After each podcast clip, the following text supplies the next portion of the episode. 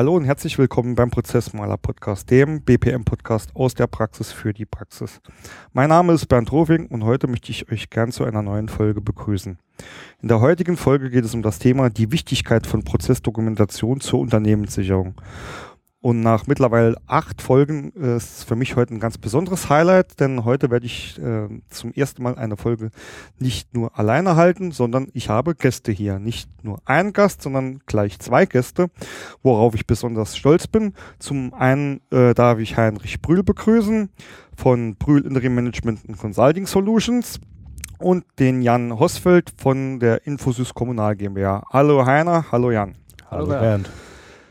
Ja, ähm, ich glaube, äh, ich möchte auch gar nicht so viel über euch äh, erzählen, nur ähm, vielleicht zwei Worte zu dir, Heinrich. Ähm, du beschäftigst schon dich schon sehr, sehr lange äh, mit dem Thema Unternehmenssicherung, Unternehmensnachfolge, äh, Unternehmensverkäufe. Ähm, bist da seit einer Zeit dann auch selbstständig unterwegs und heute sozusagen dann mein ähm, Fachexperte, was das Thema Unternehmensdokumentation und in diesem Sinne auch ähm, Prozessdokumentation geht. Der Jan wird er wahrscheinlich gleich äh, selbst auch noch sagen, äh, kennt das Thema Nachfolge aus äh, sehr vielen verschiedenen äh, Sichtwinkeln, hat selbst äh, ein Unternehmen vor einigen Jahren übernommen, weiß also äh, bestens, ähm, in welchen Situationen man sich da plötzlich wiederfindet, und ich glaube, Jan, man darf auch sagen, ähm, das Thema Nachfolge ist mittlerweile auch zu einem Steckenpferd von dir geworden. Kann man so sagen. Wirst du bestimmt ähm, auch gleich noch mehr darüber berichten. Jan ist also mehr oder weniger ähm, heute unser, äh, unser Gast, der äh, tatsächlich aus der Praxis berichten kann, wie er das ganze Thema sieht ja, wie gesagt, ich will da auch nicht äh, zu viele äh, Worte vorab machen. Heinrich, stell dich doch einfach mal vor, sag mal, was du so tust, was so deine Erfahrungen sind, was deine Schwerpunkte sind und wo die Reise hingehen soll bei dir. Okay, danke schön. Also mein Name Heinrich Brühl. Äh, von der Firma her haben wir eigentlich das Kürzel Primax genommen, weil Brühl Interim Management and Consulting Solution, da sind die Leute eingeschlafen, bis man die Hälfte davon benannt hat. Also wir führen das Ganze unter Primax. Ähm, ich habe 25 Jahre Erfahrung in der Industrie. Das heißt, ich bin dort über die Entwicklung, über Qualitätsmanagement, habe auch viel im, im, Bereich Prozessmanagement dort gemacht, äh, bin ich dann auch zu dem Thema Unternehmensverkäufe gekommen. Das heißt, in einer großen global aktiven Firma, Private Equity zu dieser Zeit, äh, habe ich Unternehmenskäufe und Verkäufe mit begleitet. Ähm, vor zwei Jahren habe ich das Unternehmen dann verlassen und habe überlegt, jetzt bist du 50, jetzt kannst du mal gucken, dass du dieses Wissen, was du hast, auch äh, selbstständig äh, für kleinere Unternehmen zur Verfügung stellst. Und in dem Zusammenhang haben wir das Thema Unternehmensberatung äh, äh, in Bezug auf Unternehmensdokumentation gestartet. Die Idee dahinter ist, wenn ein Unternehmer äh, von heute auf morgen ausfällt, sei es durch einen Unfall, was man keinem Unternehmer wünscht, oder sei es auch durch eine Krankheit, eine schwere Krankheit, dass man jederzeit an ein Unternehmen äh, rangehen kann als Interimsmanager oder jemand aus dem Unternehmen und entweder das Unternehmen auf Zeit weiterführen kann oder wenn es ganz hart auf hart kommt, dass das Unternehmen auch äh, ordentlich verkauft werden kann äh, und äh, man auch weiß, was man dort an Werten hat, die man dann entsprechend zum Verkauf anbietet. Das ist eigentlich unser Herzenspunkt. Mhm. Ansonsten bieten wir äh, an, aus meiner Erfahrung heraus, äh, Interimsmanagement natürlich, weil ich habe sehr viele äh, Führungsaufgaben in den 25 Jahren auch übernommen gehabt und äh, Programmmanagement und da speziell auf strategisches Programmmanagement. Das heißt also nicht äh, Softwareentwicklungsprojekte oder irgendwas umsetzen, sondern wirklich, wenn es darum geht, ein Unternehmen komplett umzustellen oder äh, auch auf einen neuen Markt zu gehen. Und äh, da sind Schwerpunktthemen für mich auch unter anderem das Thema Prozessmanagement. Ich habe auch äh, Erfahrung im äh, im Bereich Change Management und um Unternehmensnachfolgen äh, nach, äh, mit zu unterstützen, habe ich jetzt auch das Thema Mediator. Ich bin jetzt auch Mediator und kann auch dort nochmal tätig sein. Vielleicht ganz kurz zu dem Thema Mediator, weil viele verbinden das mit Mediation und schon sieht man die Leute im Schneidersitz umsagend da sitzen. Äh, Mediator. Also vielleicht für die Zuhörer jetzt, ich war es nicht. äh, das Thema Mediator äh, bezieht sich auf das Thema Konflikte.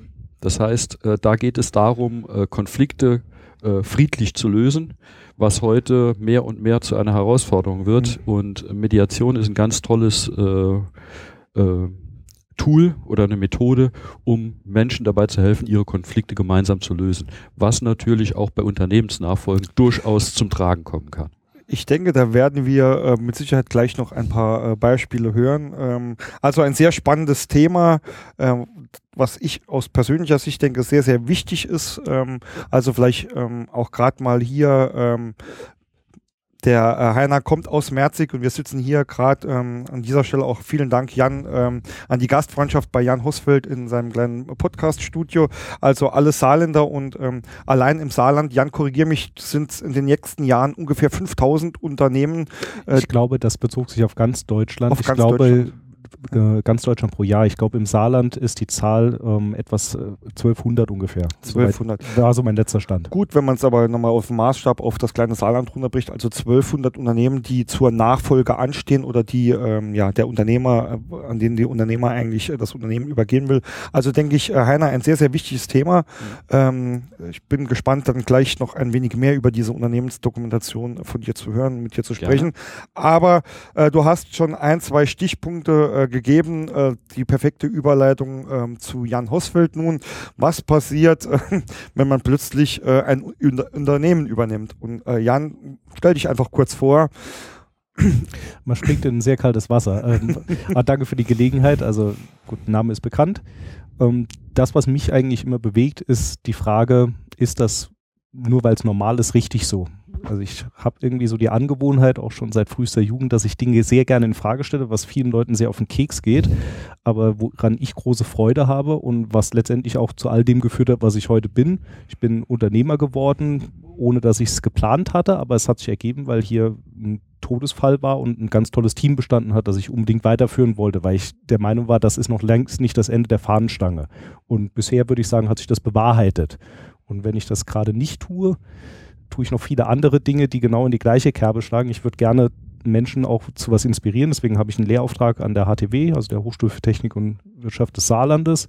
Mache zwei Podcasts, einen Business-Podcast und einen, der sich explizit auf Unternehmensnachfolge bezieht. Ich hoffe, du verlinkst die dann auch bitte in den Shownotes. Dankeschön.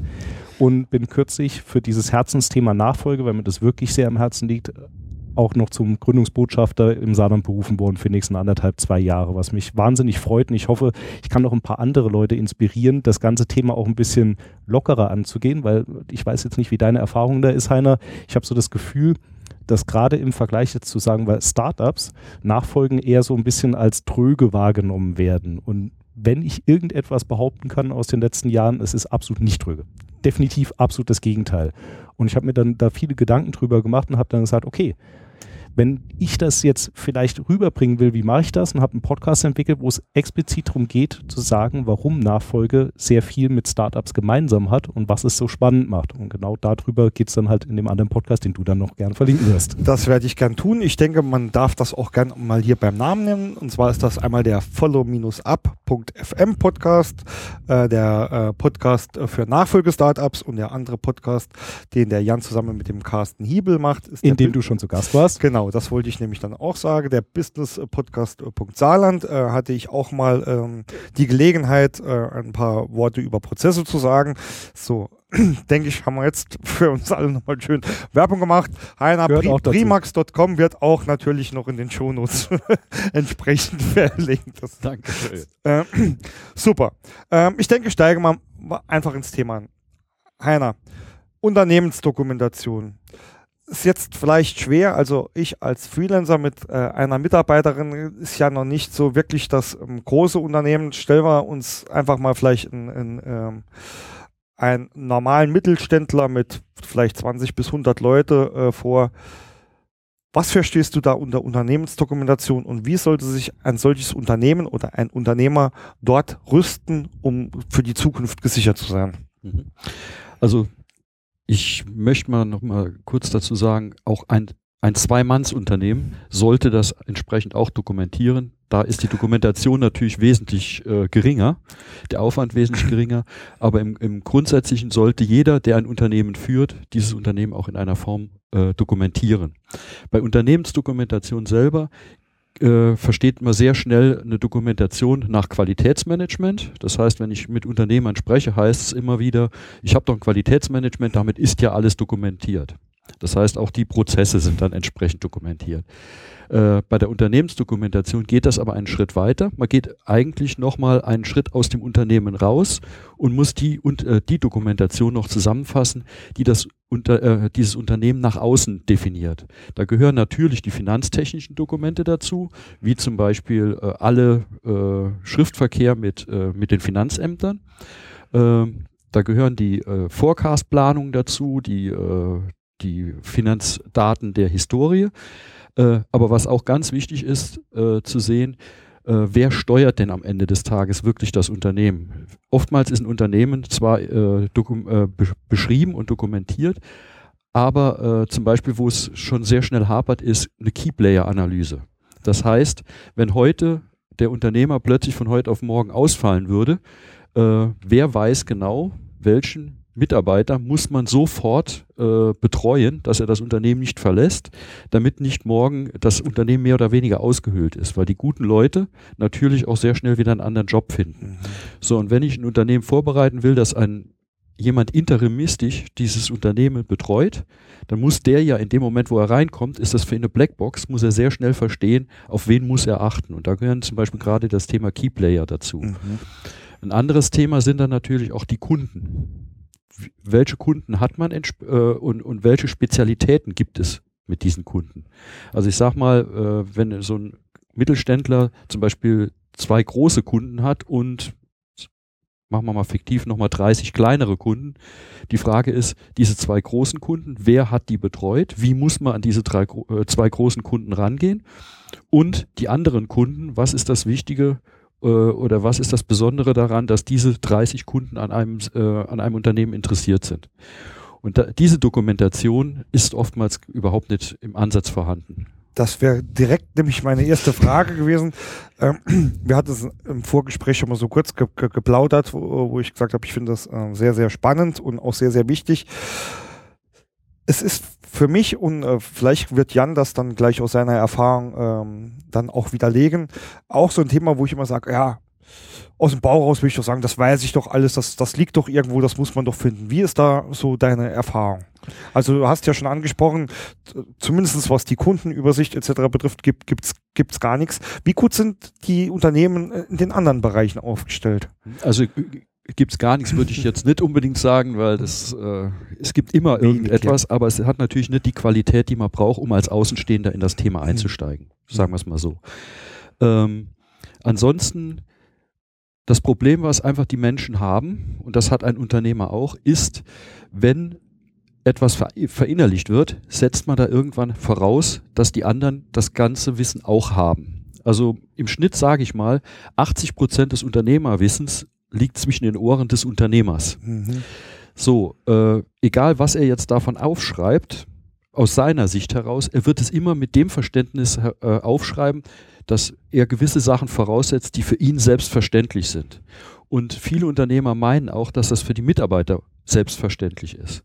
Wenn man aber jetzt einfach mal den, äh, den Mitarbeiter alleine befragt, bekommt man sehr schnell mit, wie wenig er in Wirklichkeit weiß und da ist diese Gefahr. Dieses, dieses Wissen muss dann aus dem Unternehmer herausgekitzelt werden und das äh, muss dann entsprechend in einer Form dokumentiert werden. Muss nicht in epischer Breite gemacht werden, aber es muss in einer Form, dass ein Interimsmanager oder jemand, der das Unternehmen auf Zeit führen möchte, damit arbeiten könnte, von heute auf morgen. Also unsere Idee ist, dass innerhalb von zwei Tagen jemand mit den Dokumenten versteht, wie dieses Unternehmen funktioniert und mit 80 Prozent Performance des Unternehmers das Unternehmen weiterführen kann. Das ist die Idee dahinter. Also ich zumindest aus meiner Erfahrung kann das auch bestätigen, wenn ich jetzt mal so auf äh, Prozessaufnahmen oder Analysen hier da wird so. gerade äh, ein Unternehmen gesichert wieder. Alles äh, live und in Farbe, deswegen bleiben wir authentisch. Es, so, solche Sachen passieren. Also äh, auch ich stelle ja immer wieder fest und ähm, ja, also Fachbegriff implizites Wissen explizit man, wenn man da mal äh, bei Prozessaufnahmen äh, fragt, ähm, äh, warum machst du das denn so? Weil ich schon immer gemacht habe, aber keiner weiß eigentlich warum oder wie es gemacht wird oder das Wissen sitzt wirklich nur oder weil der so gesagt hat. Ja. Ähm, aber Jan, das würde mich äh, mal interessieren. Du hast damals das Unternehmen sehr, sehr schnell übernehmen müssen. Wie, du hast ja selbst schon erwähnt, du hattest ein, ein sehr gutes Team. Also ich glaube, ähm, da war die Keyplayer-Analyse vielleicht auch gar nicht so schwer. Aber wie war der Rest? Wie äh, empfandest du ähm, äh, die Übergabesituation jetzt, äh, nachdem du gehört hast, was der Heiner so als, ähm, als optimale Unternehmensdokumentation vorschlägt oder als Inhalte zumindest? Ich kann nicht sagen, dass sich das mit der Realität deckt, aber zuerst äh, lass mich noch kurz anfügen, ich habe nicht ein sehr gutes Team, ich habe ein erstklassiges Team. Und das habe ich auch weiterhin. Wirklich dokumentiert faktisch gar nichts. Also klar, die betriebswirtschaftlichen Sachen, ich kann mir eine Bilanzen, äh, kann mir die Bilanzen raus und ich kann mir aus der Buchhaltung die Sachen suchen, weil die laufen ja, die, da laufen Computerprogramme, aus denen ich diese Zahlen rauskitzeln kann. Ja, aber dann erschöpft sich schon. Ich glaube, die meiste Dokumentation, wenn man denn das so nennen möchte, war irgendwo in welchen E-Mails drin. Das ist so mein Erfahrungswert. Ich habe effektiv das Postfach meines Vaters nach dessen Tod ja, mindestens mal zwei, drei Jahre lang zurück durchsucht nach wichtigen Informationen und bin auch an manchen Stellen fündig geworden, aber es war nicht irgendwie strukturiert oder so, ganz im Gegenteil. Das meiste Wissen war schlichtweg in den Köpfen der Leute. Und an der Stelle habe ich es halt noch richtig gut getroffen. Die Leute, die hier arbeiten, haben viel Wissen und konnten viel von dem einfach weitermachen. Es war, gab keinen großen Verlust an der Stelle, sondern es lief einfach weiter, weil es gut verteilt war in den Köpfen der Leute, aber halt trotzdem nur in den Köpfen. Es ist nie niedergeschrieben worden. Heiner, war, war es bei Jan mehr oder weniger ein Glücksfall, dass er ein Team hatte, das so erstklassig äh, ist und auch noch da geblieben ist. Wie ist da deine Erfahrung? Kann das zu einem richtigen Problemfall werden? Also ähm, zum einen weiß ich nicht, ob der Jan vorher schon mal in dem Unternehmen selber drin war. Ich, ich meine, das ist natürlich schon mal ein Vorteil, wenn man über die Familie äh, schon mal den Kontakt mit dem Unternehmen hatte.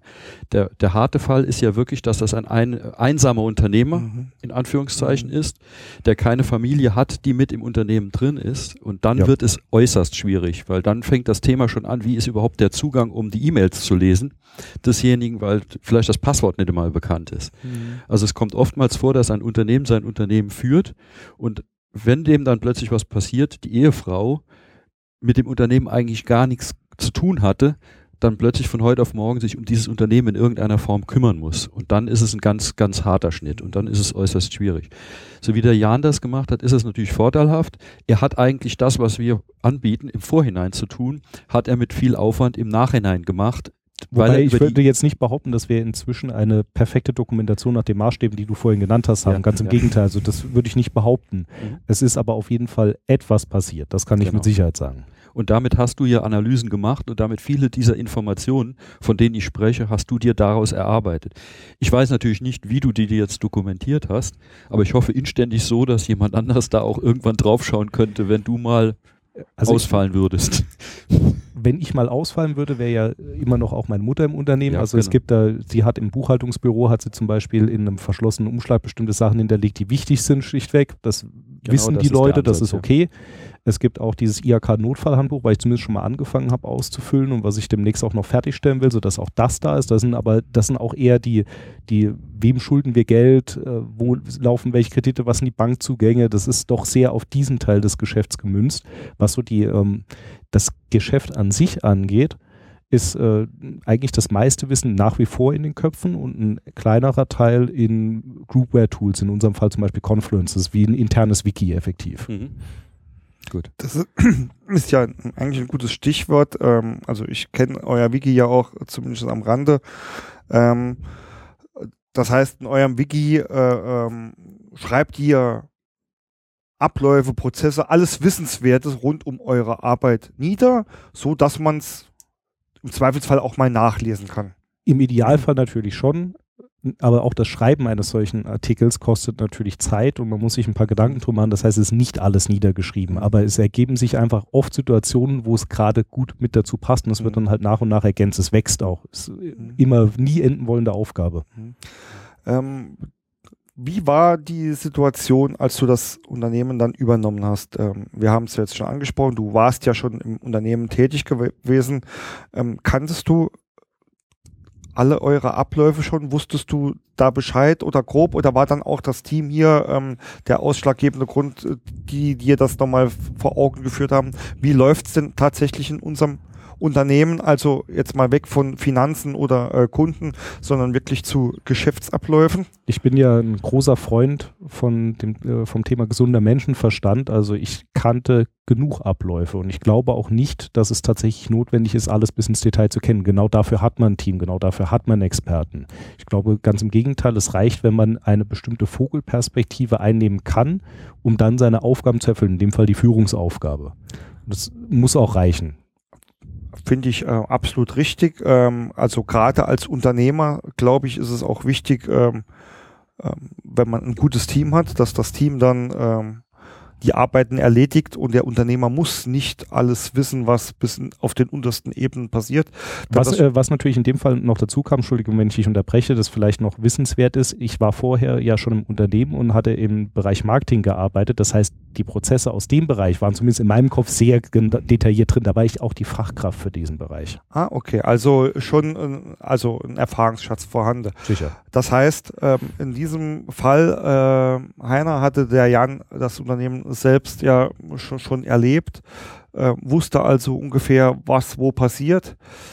Du hast ja angesprochen, manchmal ist auch ein Unternehmer allein, stirbt weg und es kommt, ich sage jetzt mal bewusst Dritter, ob das jetzt ein Interimsmensch ist oder er wird krank. Man muss ja hier die Unternehmer auch nicht immer gleich sterben, sterben lassen. Bin ich auch dafür. wird, äh, wird krank und es kommt ein Interimsmensch oder vielleicht auch äh, jemand aus der Familie, der noch nicht drin war.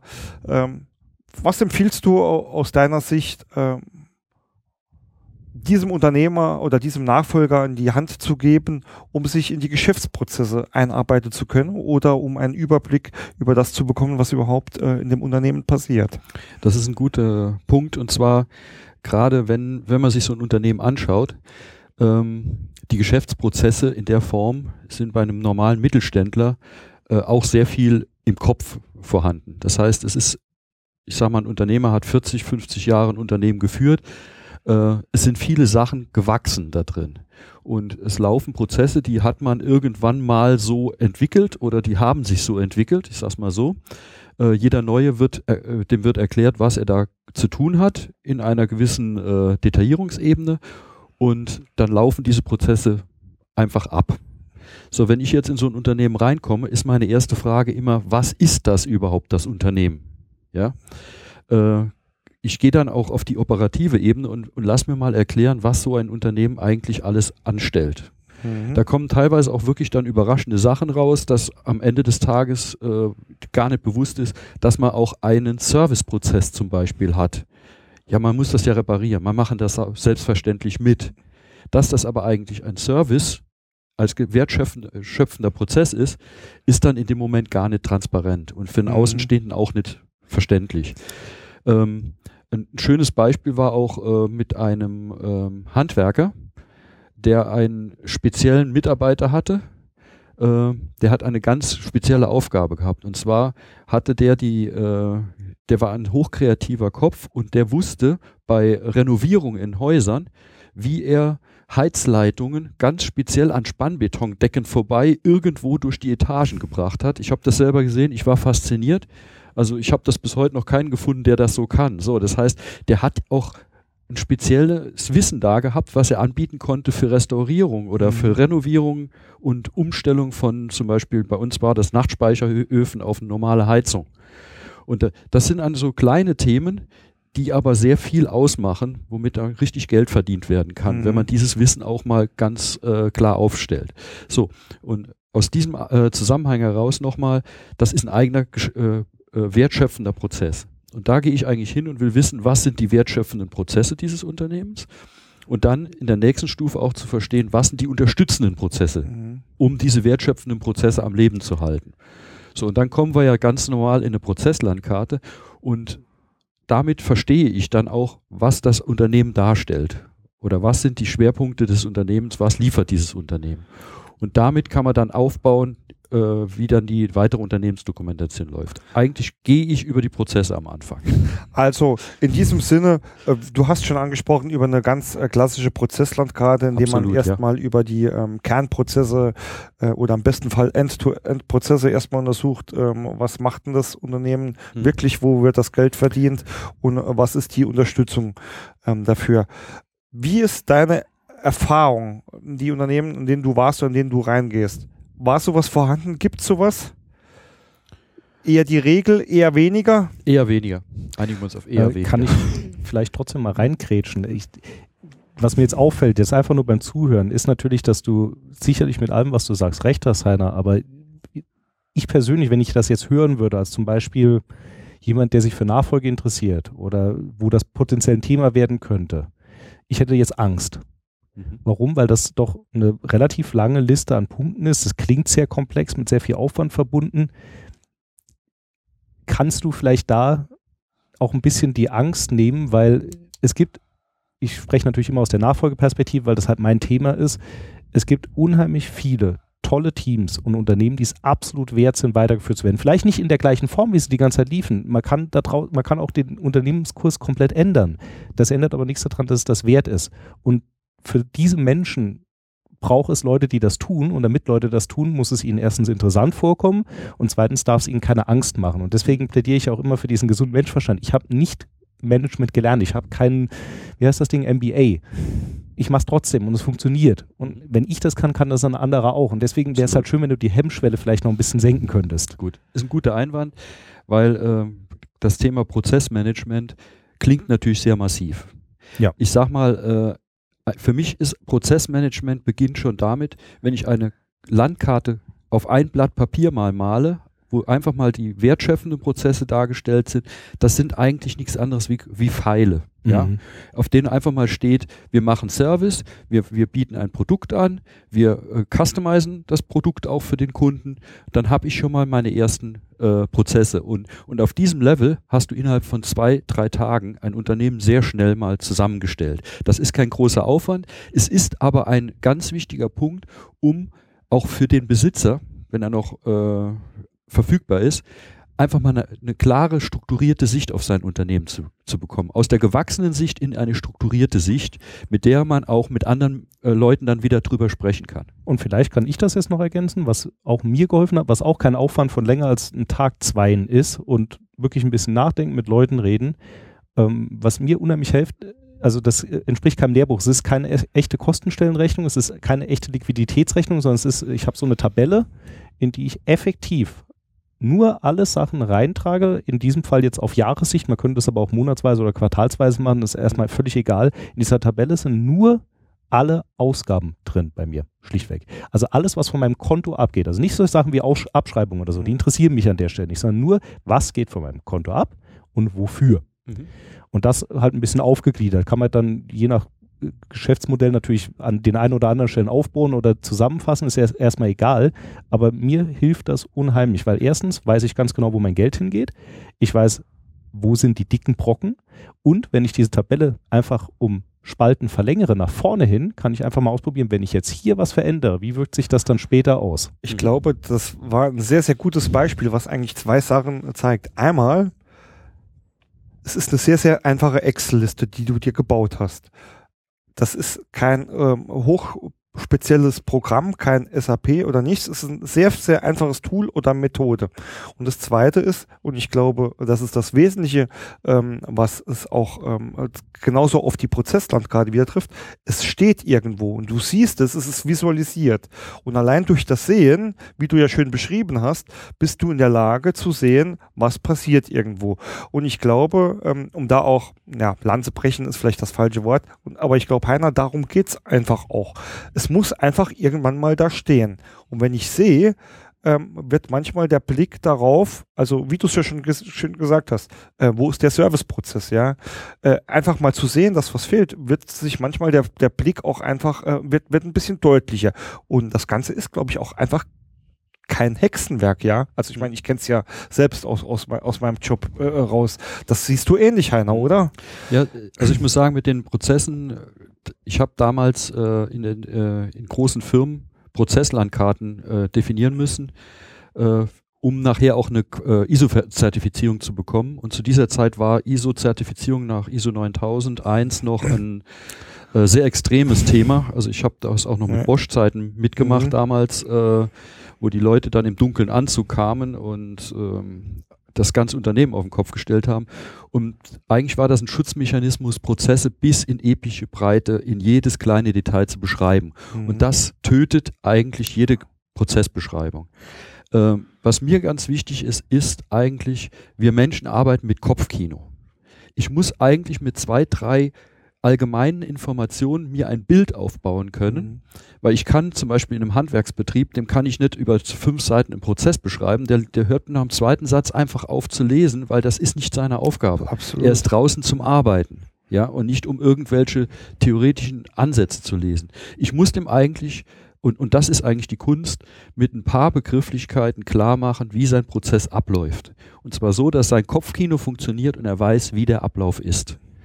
Und da ist eigentlich für mich die Kunst dahinter, zu sagen, äh, in welcher Tiefe beschreibe ich die Prozesse und wann fängt das Gängeln von Leuten an. Und, äh, äh, und auf der anderen Seite, wie beschreibe ich das, damit derjenige sehr, sehr schnell das versteht. Also ein Beispiel äh, aus meiner Six Sigma-Ausbildung ist, äh, da gibt es den sogenannten SIPOC. Das ist ein, eine Darstellungsform für Prozesse. Supplier, also der, der liefert, Input, der, der, was geht rein in den Prozess, dann gibt es einen Prozessblock, in dem du den gesamten Prozess auf fünf, äh, drei bis fünf Bausteine mit drei, vier Worten drin nur beschreibst und dann hinten, was ist der Output und wer ist der Customer, der Kunde für diesen Prozess. Und wenn du diese Darstellung hast, finde ich, ist schon mal 95 Prozent erledigt. Und die, wenn du dann Arbeitsanweisungen irgendwo benötigst an speziellen Stellen, dann kann man das nochmal tun. Aber ansonsten so eine grafische Darstellung ist so einfach zu verstehen und damit hole ich die Leute ab und schlag sie nicht tot. Das ist mein Ansatz. Möchte ich an dieser Stelle äh, auch auf einen Blogbeitrag auf prozessmaler.de äh, verweisen, in dem ich äh, die deutsche Variante, die LIPOC-Methode, also das äh, L für Lieferant, nicht okay. für Supplier und das K für Kunde und Customer, äh, indem ich äh, das dort beschreibe und auch eine ähm, Vorlage zeige und eigentlich genau das sage. Es, ähm, vielen, glaube ich, äh, wenn es äh, um das Thema Prozessmanagement oder Prozessdokumentation ähm, äh, geht, und ich glaube, Jan hat das mehr oder weniger auch schon so ein bisschen dann äh, bestätigt, die fühlen sich erstmal erdrückt, weil sie gar nicht wissen, was äh, auf sie zukommt und genau. äh, dann auch äh, im Zweifelsfall zu sehen, oh nein, jetzt muss ich jeden Handgriff meines Mitarbeiters äh, detaillieren. Aber ich glaube, es ist ganz wichtig, ähm, auch zu wissen, für was dokumentiere ich überhaupt, ja. Mhm. Und wenn ich dann äh, sage, okay, ich brauche eine eine, eine Übersicht oder ich brauche Transparenz für eine Unternehmenssicherung, dann empfiehlt sich, wie du wahrscheinlich äh, dann auch bestätigen wirst, äh, eine hohe Flughöhe, das heißt mal die Kernprozesse, vielleicht äh, die noch ähm, mit Teilprozessen skizziert, dass man weiß, okay, äh, zu meiner äh, Bestellung gehört jetzt erstmal äh, äh, von die die die fünf Teilprozesse von A bis Z, sage ich jetzt mal, ja. ja. Und äh, Jan, würdest du das bestätigen aus deiner Sicht, dass es, äh, dass, dass man da oft vielleicht ein bisschen den falschen Eindruck auch kriegt? Ja, also ich, ich meine, wir haben uns ja schon im Zusammenhang mit meinem Unternehmen über Prozesse unterhalten, haben auch mal eine Prozesslandkarte aufgestellt und haben einen Prozess mal exemplarisch komplett von A bis Z durchdefiniert. Und selbst das halte ich inzwischen für zu viel, ehrlich gesagt. Das ist nur einer von noch, mhm. keine Ahnung, ich weiß nicht mehr, wie viele wir haben, aber es müssen noch mindestens 20 zu definieren sein, das weiß ich gar nicht, aber faktisch komme ich ehrlich gesagt auch gut ohne klar. Und das ist jetzt vielleicht auch eine Besonderheit in meinem Unternehmen, muss man jetzt vielleicht dazu sagen. Ich meine, wir sind erstens klein, das hilft schon mal, sodass die, die Reibungsverluste durch Kommunikation relativ gering sind. Und es ist halt auch ein Unternehmen, das jetzt, wo Leute drin arbeiten, die allesamt sehr viel gewohnt sind, selbst zu denken und das auch tun. Und ich, selbst wenn ich denen einen Prozess vorgeben würde, wenn der Quatsch wäre, würden sie ihn anpassen und würden ihn einfach nicht einhalten, sondern ihn so machen, wie er funktioniert und richtig ist. Das ist ja ein absolut äh, schönes Beispiel. Also zum einen, ähm, klar, ähm, in die Tiefe gehen, ähm, macht man, wenn man einzelne Prozesse wirklich äh, auf unterster Ebene optimieren will oder einfach auch prüfen will, ja. Ähm, oder wenn sie sicherheitsrelevant sind. Oder wenn sie sicherheitsrelevant sind oder ähm, auch ein anderes Thema, was mit Sicherheit zur Unternehmensdokumentation gehört, äh, Risikomanagement, genau, ja, genau. Äh, wirklich festzustellen, äh, wo äh, genau befinden sich denn meine Risiken und an welchen Stellen kann ich sie äh, minimieren oder beseitigen. Äh, zum anderen, aber was du auch ganz schön gesagt hast, ähm, wenn ich den Prozess vorgebe und ähm, die machen das ganz anders, ja, dann muss ich mich vielleicht auch als Unternehmer mal fragen, warum gebe ich denn den Prozess so vor? Und ähm, auch, aber auch hier wieder ist es ganz, glaube ich, ganz wichtig, das Ziel einer Prozessdokumentation zu, ähm, äh, zu sagen. Ähm, und gerade, wir hatten da im Vorgespräch auch schon kurz drüber gesprochen, in Industrieprozessen, Fertigungsprozessen, an denen jeder Handgriff einfach sitzen muss, aus ähm, äh, ist es vielleicht notwendig, da irgendwie was vorzugeben, aber gerade, und ich glaube, da sind wir auch bei dir, Jan, ähm, wenn es äh, im Bereich der Knowledge Worker geht, also Software zu erstellen oder, ähm, oder Probleme zu lösen, ja, ich glaube, da hilft die beste Prozessbeschreibung nichts einer, ja. Ja, das, also ich habe lange Zeit auch Softwareentwicklung gemacht und meine Erfahrung daraus ist eigentlich, ich brauche einen Softwareentwicklungsprozess, in dem eigentlich nur klargestellt ist, äh, wie ist die Definitionsphase, wie ist die Umsetzungsphase, also in fünf, sechs Schritten und dann einfach die Rahmenbedingungen da drin gegeben sind. Zum Beispiel, äh, wenn ich ein, ein Funkt, äh, eine Funktionsbeschreibung mache oder ein Pflichtenheft mache, äh, was sind die Punkte, die berücksichtigt werden müssen? Das reicht auch. Also ich sag mal, äh, tiefer würde ich da nie eine Beschreibung machen. Also ich habe das mal äh, damals, wie gesagt, bei ISO 9001 um die äh, Jahrtausendwende war das ein sehr formales Vorgehen das hat kein Mensch mehr nachher gelesen. Da haben wir dann mhm. ein äh, Softwareentwicklungshandbuch geschrieben. Das hatte äh, 70, 80 Seiten klein geschrieben. Da, da, ich da hat ja kein ich Mensch verstehe den ne? Sinn von QM-Handbüchern und ähnlichem, gerade im Bereich ISO 9001 absolut.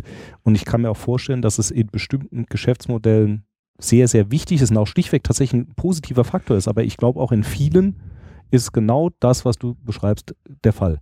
Ja, wir brauchen eine ISO. Ja gut, dann machen wir das und dann legen wir es in den Schrank und gucken es nie wieder an. Wobei ich dazu jetzt noch kurz sagen möchte, die ISO 9001 ist weiterentwickelt worden. Es ja. gab die 2008er und jetzt nochmal die neueste Version, ja. wo ich sagen muss, äh, dort ist dieses Form äh, Formale ganz massiv in den Hintergrund mhm. getreten. Es wird wirklich jetzt nur darauf äh, Wert gelegt, dass dokumentiert ist, dass man ein, dass das Unternehmen gemanagt ist. Also diese epische Breite, wie das in der 2000er gefordert war, das ist weg. Die ISO 9001. Ja, vielleicht soll ich doch nochmal die 9001 ins Auge fassen. Weil die, die ISO 9001 ist halt damit äh, behaftet von damals, aber ich muss eine Lanze brechen. Also so wie das umgebaut wurde, ist das eine wahnsinnig dynamische ISO-Zertifizierung geworden. Das heißt, da wird wirklich darauf geachtet, dass ein Unternehmen gemanagt wird und nicht, dass es irgendwo mhm. dokumentiert und tot geschrieben ist. Also da muss ich dir recht geben, Heiner, also durch die Revision ähm, 2015, ja. äh, allein wenn wir, weil wir schon über die Prozessland gerade gesprochen haben, ja, früher, ähm, sage ich mal, hat's gereicht, äh, hinzuschreiben auf ein Blatt Papier, ich mache äh, Bestellung, Wareeingang und Auslieferung, ja, mittlerweile ist die Anforderung ja da äh, auch so prozessorientiert, dass man die Zusammenhänge darstellen muss. Genau. Ähm, da vielleicht das auch klang jetzt aber, als wäre es eigentlich komplizierter, als es war so wie du es gerade beschrieben hast. Ich spreche jetzt schon zu, äh, zu sehr im Detail in die Prozessorientierung, weil ähm, äh, der Mehrwert ist ähm, also der Mehrwert durch die Prozesslandkarte ist, glaube ich, deutlich größer, weil ich habe früher immer die äh, Erfahrung gemacht, vielleicht kannst du mir da recht geben, Heiner, dass eine QM-Prozesslandkarte nichts, äh, nicht mehr war als ein äh, abgebildetes Organigramm. Ähm, also vielleicht äh, paar Funktionen abgebildet, aber eigentlich mit Prozessorientierung recht wenig zu tun hat.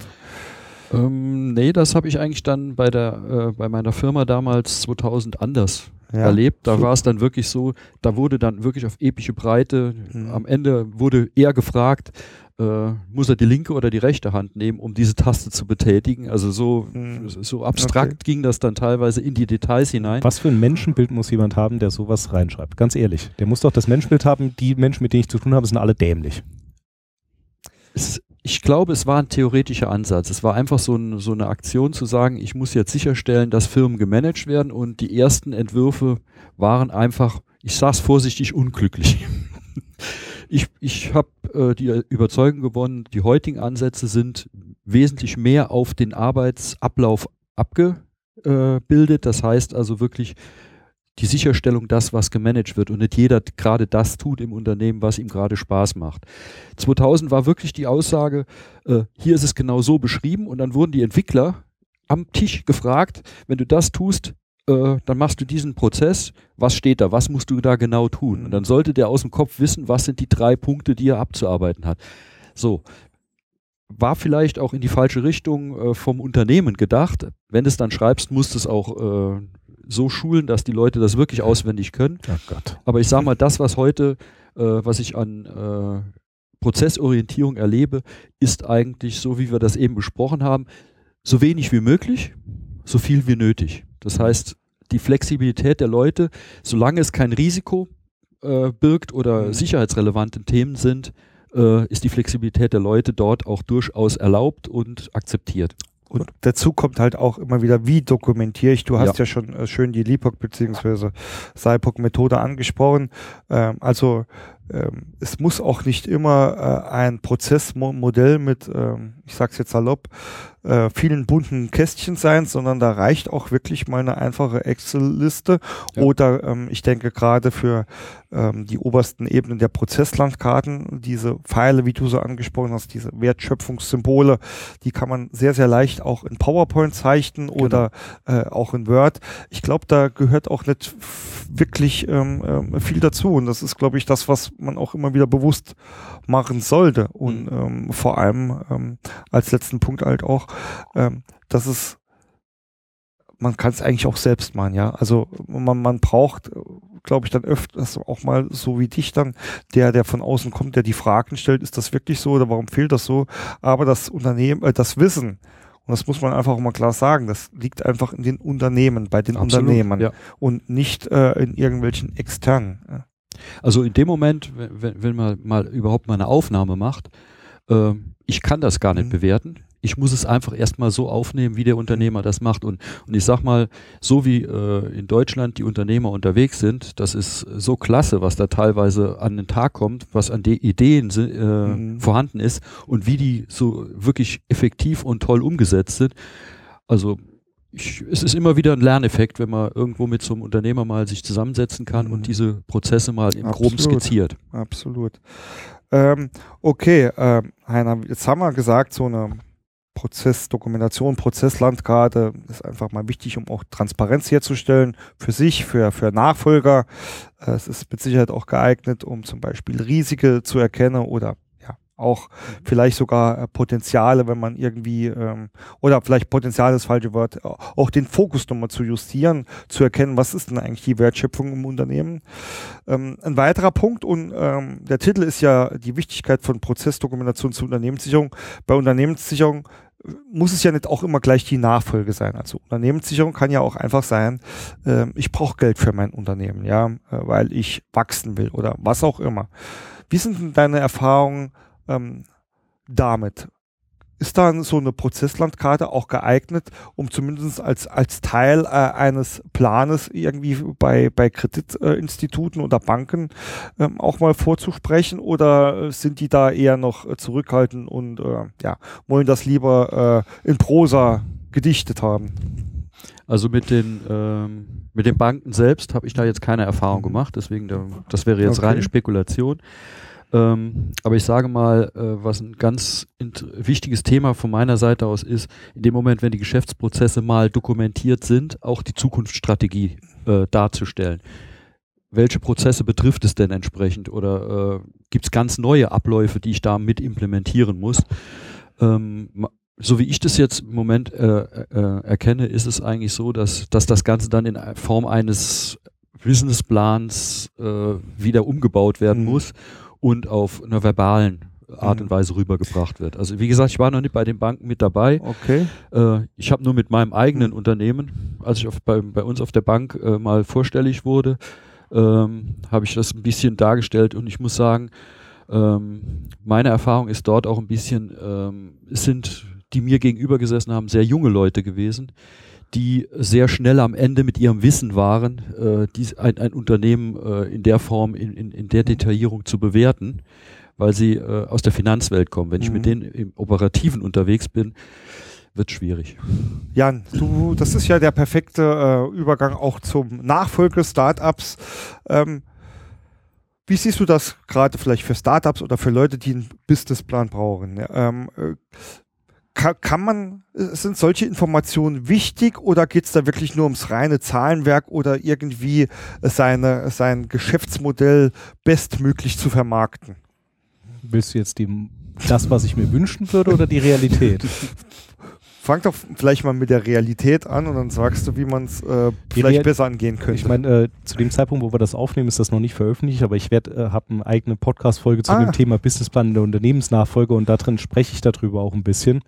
Ähm, mein, meine Erfahrung bisher ist, dass ähm, Banken keine Ahnung haben sorry, wenn ich es etwas hart formuliere, also man kann das Glück haben. Die Realität dann. Äh, man kann Glück haben und man hat einen Banker. Ich habe einen tollen Banker, über den ich absolut nichts kommen lasse, der uns aber auch schon seit Jahren kennt. Das heißt, das allein Punkt, ja. durch, das, äh, durch die Tatsache, dass er uns kennt, versteht er unser Geschäft. Ich muss es ihm nicht erklären. Aber als ich dann die Erfahrung gemacht hatte, es ging um Kapital für weitere Investitionen, musste ich zu einer anderen Bank. Und das war dann für mich ein, ein wahnsinniges Aha-Erlebnis, weil erstens mal, das weiß vielleicht nicht jeder, aber das erste, was geguckt wird, ist das Kapitel 8 oder 9, je nachdem, mit welchem, äh, mit welchem äh, Vorlagenmodell du arbeitest, nämlich Finanzen. Da gucken die zuallererst hin. Die lesen gar nichts genau. außer dem Executive Summary und dann gehen sie direkt zu Finanzen. Und diese Zahlen, die dort genannt werden, die gleichen die natürlich mit den anderen Sachen, die man einreichen muss, ab. Also im Falle von der Nachfolge gibt es ja schon Bilanzen und ähnliches und BWAs und was weiß ich. Und das passiert nicht durch einen Menschen. Das ist eigentlich das, was, was wichtig ist zu wissen. Und das muss man verstehen. Das macht ein Computer. Und so ein Computer hat natürlich bestimmte Kennzahlmodelle im Hintergrund, nach denen er eine Bewertung ausspuckt. Jetzt gibt es einen ganz kleinen Haken. Und den, aus dem kann ich aus Erfahrung sprechen. Diese Kennzahlensysteme sind meiner Meinung nach ausschließlich auf Industrie abgestimmt. Sie funktionieren nur dort. Weil, was passierte bei uns? Wir waren fast 20 Jahre im Geschäft zu dem Zeitpunkt. Angeblich war unser Unternehmen pleite und nichts wert. Also, was, wo ist also da die Realität? Der Punkt war ganz einfach. Es ist einfach zu erklären, warum der Computer zu dem Ergebnis kommen musste. Naja, da ist kein Anlagevermögen. Ja, ein IT-Unternehmen hat kein Anlagevermögen. Die paar Computer, die hier im Haus stehen, die sind nichts wert. Hm. Das ist einfach so. Wir brauchen auch gar kein Anlagevermögen. Das, der Wert des Unternehmens ist die Software und das Wissen der Mitarbeiter. Und jetzt kommt der Clou. Software konnte man bis vor kurzem gar nicht aktivieren in der Bilanz. Und jetzt kann man es, aber ich habe meinen Banker gefragt, was passiert denn, wenn ich die jetzt aktiviere? Und er hat mir ganz knallhart ins Gesicht gesagt, kannst du machen, aber wir rechnen es wieder raus bei der Kennzahlenanalyse. Mhm. Punkt. Heißt also mit anderen Worten, keine Chance. Deswegen, ja, Businessplan, ja, das ist die Quadratur des Kreises. Ich hätte gerne traumhafte Renditen bei absoluter Sicherheit, so wollen es Banken gerne haben, aber das gibt es halt nicht in der Realität. Ich glaube, ich glaub, das Problem ist auch dadurch, dass die auf diese Systeme zurückgreifen, die vertrauen den Systemen. Ja, deswegen, und deswegen nicht mehr der, ihrem eigenen Gehirn. Ja, der Banker hat nicht mehr den Bedarf, selber sich in das Unternehmen einzudenken. Und das ist auch meine Erfahrung, die ich gemacht habe. Dann die, die, die suchen die Zahlen raus, tippen die in Systeme ein und bewerten dich dann darüber, über dieses System. Und dieses System kann gut oder schlecht sein, wie du sagst. Das kann sein, dass es auf Industrie gut läuft. Ich bin mir da gar nicht so sicher, weil ich nicht weiß, wer an diesem System mitgearbeitet hat. Also dieses Kennzahlensystem ist nach meinem Verständnis äh, rein bankenorientiert aufgebaut worden. Ich habe letztens mit jemandem sprechen können, der an diesem System gearbeitet hat. Mit 275 Kriterien hat er mir erzählt, die er dort eingebaut mhm. hat. Und äh, das, was ich rausgehört habe, ist aber, er kommt aus, er hat eine Bankenausbildung gemacht, er kommt rein aus der Bank, der hat noch nie in der Industrie mal gearbeitet. Mhm. So, und wenn ich die Leute nicht mit dabei habe und dann ein Kennzahlensystem aufbaue, bin ich sehr vorsichtig dem Kennzahlensystem gegenüber. Um deine Frage noch vielleicht abschließend zu beantworten, was ist mein Tipp an der Stelle? Ich habe einen konkreten Tipp. Erstens, äh, sich die Folge 5 von Follow-up FM anzuhören. Das ist Punkt 1, weil da gehe ich noch ein bisschen näher drauf ein. Aber der zentrale Tipp aus der Folge, den kann ich ja auch hier sagen. Ich würde inzwischen, wenn ich nochmal in der Situation wäre, zwei Businesspläne schreiben.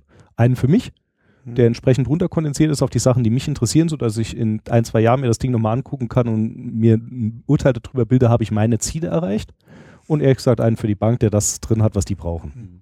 Ich glaube, das wäre auch, also mein, äh, meine Zusammenfassung hierzu gewesen, dass so ein, eine Prozesslandschaft oder eine Prozessdokumentation mit Sicherheit dem Unternehmer hilft, sein Unternehmen zu verstehen und auch für, und die, Zukunft auszu für die Zukunft auszurichten, ja.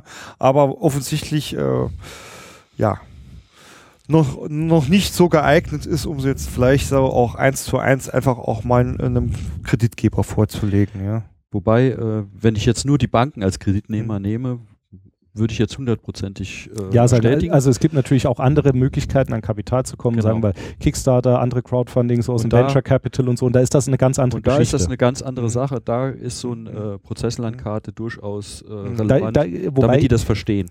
Da könnte man jetzt aber auch wieder die Rolle rückwärts machen. Der Peter Thiel, der berühmte Venture Capital Geber, der unter anderem PayPal mitgegründet hat und so, der sagt inzwischen, ich lese noch gar nicht, nicht mal die Businesspläne nach dem Schema, sondern ich gucke mir nur die Leute an, mit denen ich rede und wie die miteinander sind. Und daran macht er seine Investitionsentscheidung fest. Also, jo. Hm, ja, okay. Es ist, es ist nicht eindeutig. Ich kenne es auch anders. Deswegen, also, wenn, wenn ich es irgendwo sehen würde, dann bei normalen, äh, also nicht bei Banken, sondern bei äh, anderen Kreditgebern. Da gibt es also durchaus Leute, die da sehr interessiert äh, an den Themen sind, um zu verstehen, was wirklich an Potenzial hinter einem Unternehmen steckt. Und da ist meiner Meinung nach nach wie vor eine Business, also eine Geschäftsprozesslandkarte ja. sehr. Also bei allen Leuten, die sagen, was selbst aus der Wirtschaft kommen in irgendeiner Form, würde ich da absolut zustimmen. Ja. Okay, vielleicht eine letzte thematische Frage, Heiner, an dich zu dem ganzen Thema Prozessdokumentation. Du hast ja auch äh, bei deiner Vorstellung erwähnt, dass du ähm, auch sehr viel Expertise im Bereich des Change Managements hast. Ähm, jetzt, also ich kenne es ja auch, wenn man mit Unternehmen spricht, die, sage ich mal, ähm, noch keinerlei Erfahrung oder Umgang mit dem Thema ähm, Geschäftsprozesse haben. Ähm, äh, dass die erstmal, äh, wenn man äh, sie so auf einer Prozesslandkarte oder Transparenz oder so anspricht, erstmal die Hände heben und nein, brauche ich nicht, weiß ich alles.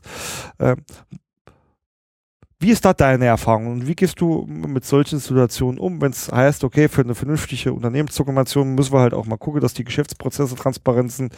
Ähm, kannst du das bestätigen? Hast du die Erfahrung auch? Wie geht man mit solchen Situationen am besten um? Meinst du jetzt in Bezug auf äh, überhaupt das Thema anzugehen? Oder? Ja, zum Beispiel. Okay. Ähm, also grundsätzlich, ähm, wenn, wenn die Akzeptanz da ist, sowas zu tun, ähm, ist unser Vorgehen in dem Moment zu sagen, erstmal mit dem Unternehmer zu reden, was ist sein Verständnis von dem Unternehmen, was er hat. Und in einem zweiten Step ist es dann ganz wichtig, nochmal mit äh, den Mitarbeitern zu reden, die in diesem äh, Unternehmen arbeiten, um zu verstehen, ob das, was der Unternehmer meint, was die Wahrheit ist, auch die Wahrheit der Mitarbeiter ist. Also jeder hat so sein Kopfkino, was er sich vorstellt, was das Unternehmen macht, und daraus wird jeder kreativ. Also ich habe äh, bei einer meiner äh, damaligen Firmen ähm, hatte ich da auch in, in einem Six Sigma Projekt haben wir nämlich auch einen Prozess analysiert und da ging es um einen Serviceprozess und äh, ein Teamleiter hat mir ganz, ich habe damals extra gesagt, ich möchte einen Teamleiter nochmal haben, um den Prozess zu hinterfragen und ich möchte einen seiner Mitarbeiter dabei haben.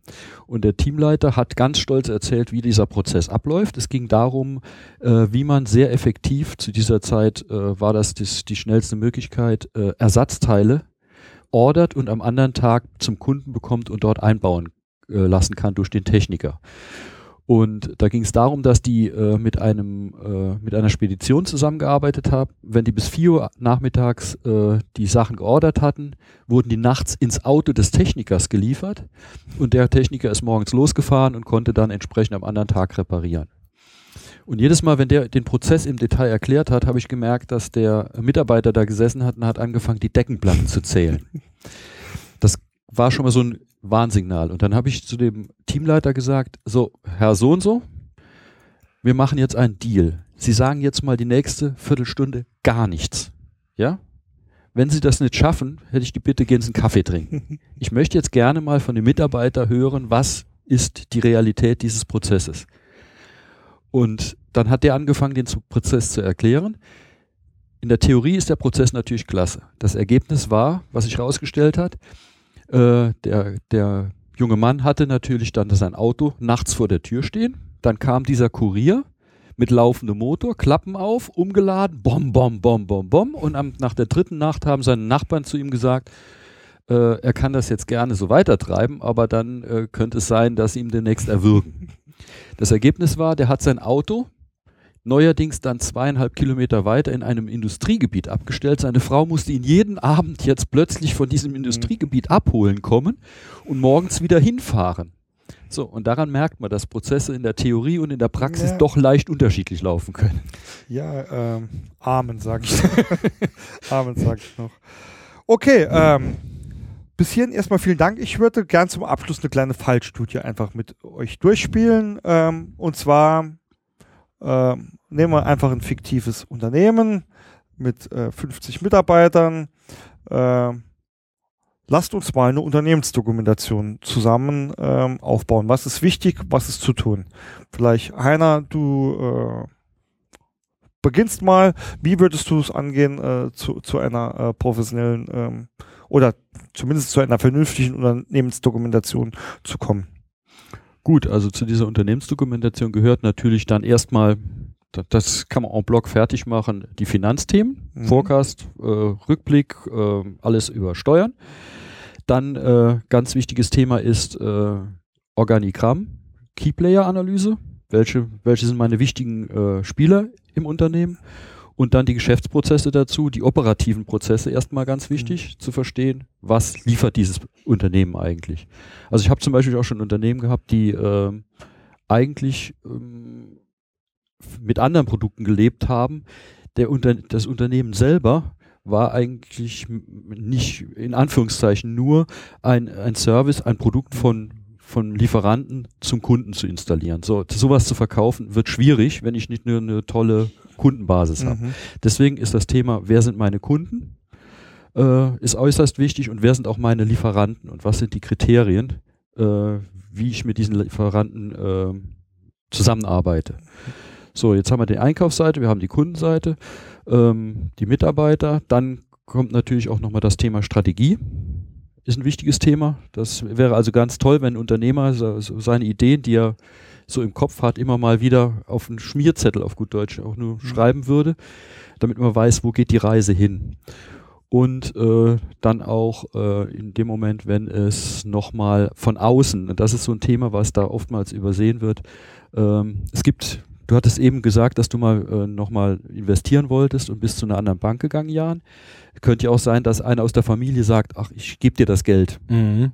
Und äh, das ist dann aber oftmals gar nicht dokumentiert. Und es gibt nichts Blöderes, als wenn dem Jan dann was in dem Moment passieren würde und der äh, und das Finanzamt sagt, ich habe keine Information darüber, wieso soll der jetzt Geld davon kriegen oder warum soll diesem ein Anteil des Unternehmens gehören? Das sind also ganz wichtige Themen, die sollte man irgendwo dokumentieren und in einem verschlossenen Umschlag irgendwo ablegen, dass jemand äh, diese Information nachher auch wieder hat. Das ist das, wa- was ich sage, wo ich als Unternehmensdokumentation nochmal weiter außen auf so ein Mhm. Unternehmen draufschauen muss.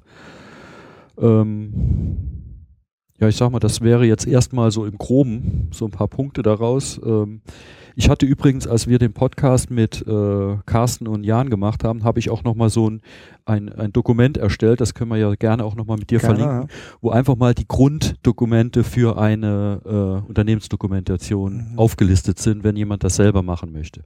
Mhm. Ich möchte aber da nochmal darauf hinweisen, äh, wenn man das selber tut, ist das schon mal sehr gut. Wenn wir da ein, zwei Tage unterstützen, um das auch äh, so zu strukturieren und auch von den Titeln her so zu beschreiben, dass nachher jemand das lesen kann, ist das nochmal wesentlich besser. Also man kann ein Auto kaufen, man kann sich eine alte äh, gebrauchte Rostlaube kaufen oder man kann sich ein vernünftiges Auto kaufen. Man kommt mit beidem von A nach B. Ähm, ich würde empfehlen, da noch ein bisschen Know-how reinzustecken, damit das nachher auch für jemand anders außenstehend nachvollziehbar ist, was man da dokumentiert hat. Hast eine meiner Fra zwei Fragen äh, somit schon beantwortet. Also mit wie viel Zeit muss ich ähm, da so, so rechnen oder muss ich investieren? Und die zweite Frage wäre gewesen, ähm, ist das nur so eine Sache für den Unternehmer oder gehören da andere ähm, Mitarbeiter des Unternehmens auch dazu? Also ich weiß, gerade bei dir in der Firma, Jan, ist ja auch äh, der Teamgeist sehr, sehr, sehr hoch. Wie, wie, wie seht ihr das? Ich meine, natürlich muss der Unternehmer oder der, der, der Chef da irgendwie den, Main-Input liefern, ja, aber inwiefern nehme ich da das Unternehmen mit? Also vielleicht zwei, do, doch nochmal vom Aufwand her auch. Ähm, sowas mal von vornherein aufzusetzen, kommt immer drauf an, wie komplex ist mein Unternehmen. Also ich sag mal, ein, ein kleines Mhm. Unternehmen äh, hat man durchaus mit zwei, drei Tagen Mhm. analysiert und dann weiß man, welche Dokumente zusammengestellt werden muss. Und wenn man noch eine Sekretärin hat, die da ein bisschen Zeit investiert äh, und dann im monatlich oder äh, quartalsmäßig nochmal ein paar Dokumente aktualisiert, ist das wirklich überschaubar. Da sind wir auch nachher äh, übers Jahr nochmal mit zwei, drei Manntagen, um das aktuell zu halten. Maximal dabei. So, ähm, grundsätzlich das aufzubauen, wie gesagt, äh, zwei, drei Tage äh, Definition und dann äh, Bauch raus, Woche oder zwei muss man nochmal investieren, um alle Dokumente auch zu finden und zu archivieren. Wir empfehlen da, das dann auch als PDF zu archivieren.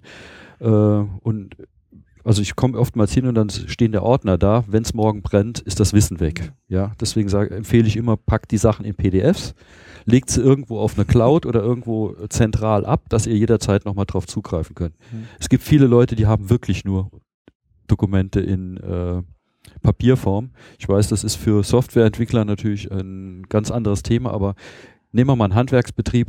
Es gibt nach wie vor auch Unternehmer und das ist nichts Negatives die äh, bis heute keinen Computer in die Hand nehmen, die alles handschriftlich machen. So, in dem Moment muss ich halt als Außenstehender die Sachen auch nochmal äh, in, mhm. entsprechend einscannen oder, oder, oder. Da gibt es ja inzwischen aber auch Möglichkeiten. Ich meine, genau. es gibt ja inzwischen sogar äh, Programme, die mit der Handykamera deine Handschrift in digitale genau. Schrift umwandeln und so weiter und so fort. Also ja. ja. Ja, wobei du musst aber äh, die Dokumente ja in Original haben als Kopie. Das ja, heißt also, Scan davon machen ist ja eh genau, eh schon kein Ding. Normale Scan halt davon zu machen. Da steckt dann teilweise halt längere Aufwand was drin. Das würde ich deiner, nur damit ausführen. Ähm, Auflistung gefehlt hat, wenn ich das vielleicht gerade mal noch ergänzen darf, was unglaublich hilfreich ist, ist eine Passwortliste. Oh ja, danke schön. Das war natürlich, ich war jetzt im, im Kopf, hatte ich ein paar also Sachen jetzt In benannt. den allermeisten Unternehmen, jetzt bei uns Thema. ist es vielleicht ein bisschen exzessiv, natürlich als IT-Unternehmen, aber in den allermeisten Unternehmen gibt es trotzdem unglaublich viele Zugänge, Kundenkonten, ja. Partnerkonten und so weiter. Und ja, die Zugänge sollten irgendwo vermerkt sein. Ja. Das Vielleicht, auf alle Fälle, ja. ja. Vielleicht dann äh, abschließend dann auch, ähm, Jan, äh, du hast das jetzt gehört, ihr, ihr kennt euch auch schon länger, das heißt, ihr ist äh, schon länger auch so bekannt, was aus Heiners Sicht ähm, zu einer professionellen Unternehmensdokumentation dazugehört. Was gibt's bei dir? Wo bist du dran? Wie, wie, siehst, wie siehst du dich da gerüstet? Das IHK-Notfallhandbuch will ich auf jeden Fall noch fertig machen. Da fehlen jetzt noch ein paar Ergänzungen, also laufende Versicherungen und so ein Kram. Klar, die Bankkonten und alles und laufende Kredite etc. pp. Das ist alles schon hinterlegt. Also das ist kein Problem. Ich denke, ein Großteil vom Wissen, insbesondere das strategische Wissen, ist eh in unserem Wiki schon drin, weil mhm. ich dazu immer Artikel schreibe. Ich habe auch mal ein, quasi ein internes Blog, wenn man so will. Ähm, bei dem Rest, also gerade Prozessdokumentation, nein. Und ich bin im Moment ernsthaft am überlegen, ob ich es überhaupt mache. Mhm. Ich glaube persönlich, dass ich es wahrscheinlich nicht mache, weil ja, ich bin guter Dinge. Ich denke, die Werte dieses Unternehmens sind klar, die sind in dem Team verankert. Ich weiß, dass diese Menschen, die jetzt mit mir hier arbeiten, diese Werte teilen. Und ja, wenn ich morgen umgefahren werde, wird das Unternehmen auch weiterlaufen, habe ich überhaupt keine Bedenken. Wobei ich, äh, wie gesagt, ja glaube, dass, ähm, dass das äh, diese Abgrenzung Wiki und Wissen und Prozessdokumentation, dass es die so nicht gibt, sondern dass äh, das ist eines ein technisches Mittel. Nee, ja. nee, aber das, ich meine jetzt von den Inhalten, ja. Also ich glaube, äh, dass einfach das Wiki ein Großteil dieser Prozessdokumentation ist, wenn vielleicht auch nicht in einer Landkarte oder in irgendwelchen Richtig, also vorgefertigten also Bildern, sondern das, das, das worum es ja geht, das Wissen über Unternehmensabläufe äh, irgendwie zu sichern, ist halt bei dir in der Form von einem Wiki, während andere vielleicht ein Wobei selbst da, also es wären, wir könnten bestimmt noch, wenn wir eine halbe Stunde brainstormen, 100 Artikel nennen, die noch geschrieben werden müssten. Mhm. Aber es Aber das, nicht die große da ist Rolle. wieder, glaube ich, kommt wieder das, was Heiner gesagt hat. Man muss ja nicht äh, äh, alles bis ins Detail. Äh. Was, was jetzt beim Jan vielleicht auch äh, eine Besonderheit ist, was einfach äh, aus der ähm, Geschichte Softwareentwicklung entsteht, ist, eine Softwareentwicklung ist automatisch äh, prozessorientiert. Softwareentwickler denken in Prozessen. Und äh, deswegen ist es natürlich auch wesentlich einfacher, wenn du dann in Wiki, in, in eurem internen Wiki die Informationen hast, können die das sehr schnell in eine Struktur umwandeln. So, und deswegen ist es da kein Thema. Wo es schwieriger wird, sind es dann sofort in, in Unternehmen, die nicht prozessorientiert arbeiten, da ist es natürlich dann schwieriger, so, so, solche Informationen dann so zu überführen. Aber hier sehe ich das auch nicht das Problem, dass ihr keine Prozesslandkarte dann in dem Form habt. Ich meine, unser Einkaufsprozess beschränkt sich darauf, schreibt bitte auf diese eine Confluence-Seite das drauf, was ihr haben wollt. Und ich leere das regelmäßig und bestelle es bei Amazon. Das war es eigentlich. Das ist unser Einkauf. Ja. Ist aber ein Prozess, den du kennst und der offensichtlich. Genau. Der ja, steht in einem Satz da oben drin, das reicht. Ja. Der, der offensichtlich aber auch, wenn du jetzt äh, das Unternehmen direkt verlässt, in fünf Sekunden ein, der nächste das auch noch. Ähm Überhaupt kein Problem, weil die Zugangsdaten sind hinterlegt. Das ist richtig. und die Kreditkarte-Limit ist auch äh, erfasst, damit die Leute wissen hier, was sie bestellen. Ja, es gibt Grenzen. Nee, ähm, ich glaube, ähm, ja, wie gesagt, dass das dann auch ähm, unter das äh, fällt, äh, ich sage immer so salopp, viele meiner Kunden, ähm, egal ob auf einem Bierdeckel in der Kneipe, äh, Hauptsache dokumentiert, ja, und das ähm, Wahl des Mediums oder wie oder die, die, die äh, Abstraktheit oder Granularität ist einfach individuell zu wählen. Und äh, ich glaube, das seid ihr hier gerade ein perfektes Beispiel, ähm, dass es das dem Unternehmer angepasst werden muss. Genau.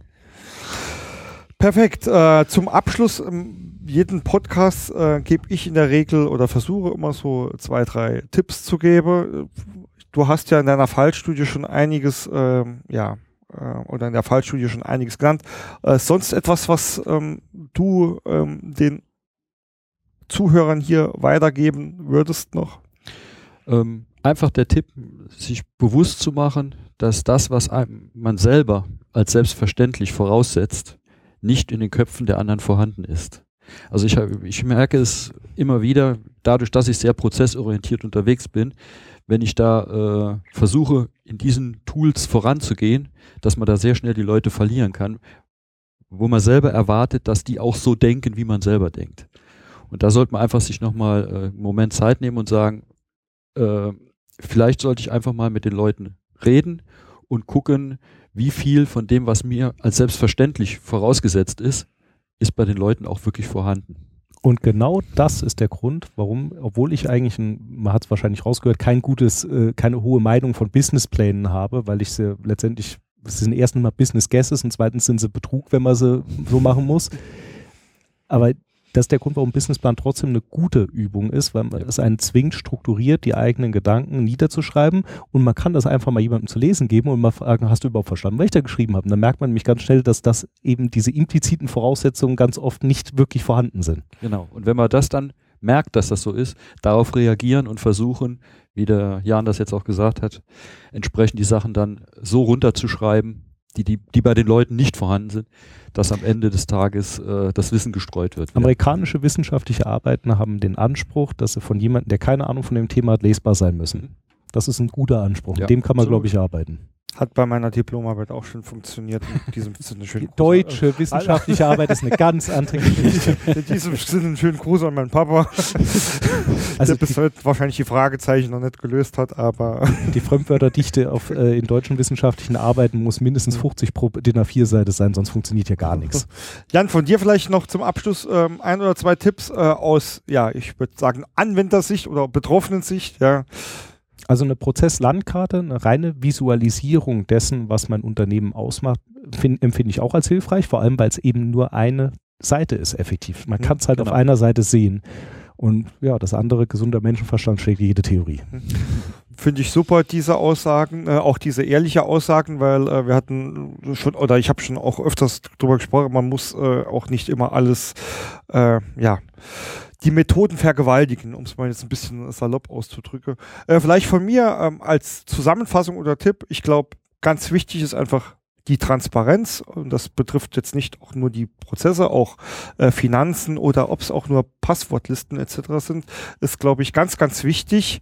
Äh, und der zweite Punkt, ähm, du hast es mehr oder weniger ja auch schon vorweggenommen, ähm, egal ob Einmannunternehmen oder ähm, großer Konzern und ich glaube auch egal, ob man jetzt ein Startup ist oder schon eine Zeit lang am Markt ist, besser früher anfangen, als sich später ärgern, ist, wäre für mich jetzt äh, so ein kleines Fazit.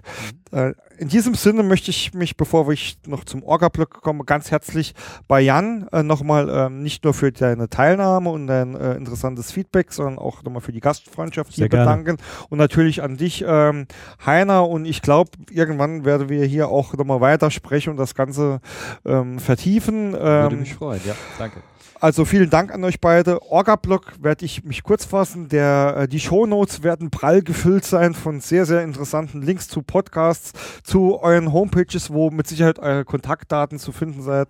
Ich weiß es von euch beiden, äh, ist ähnlich äh, wie bei mir. Man findet uns auf Xing, wenn man uns sucht.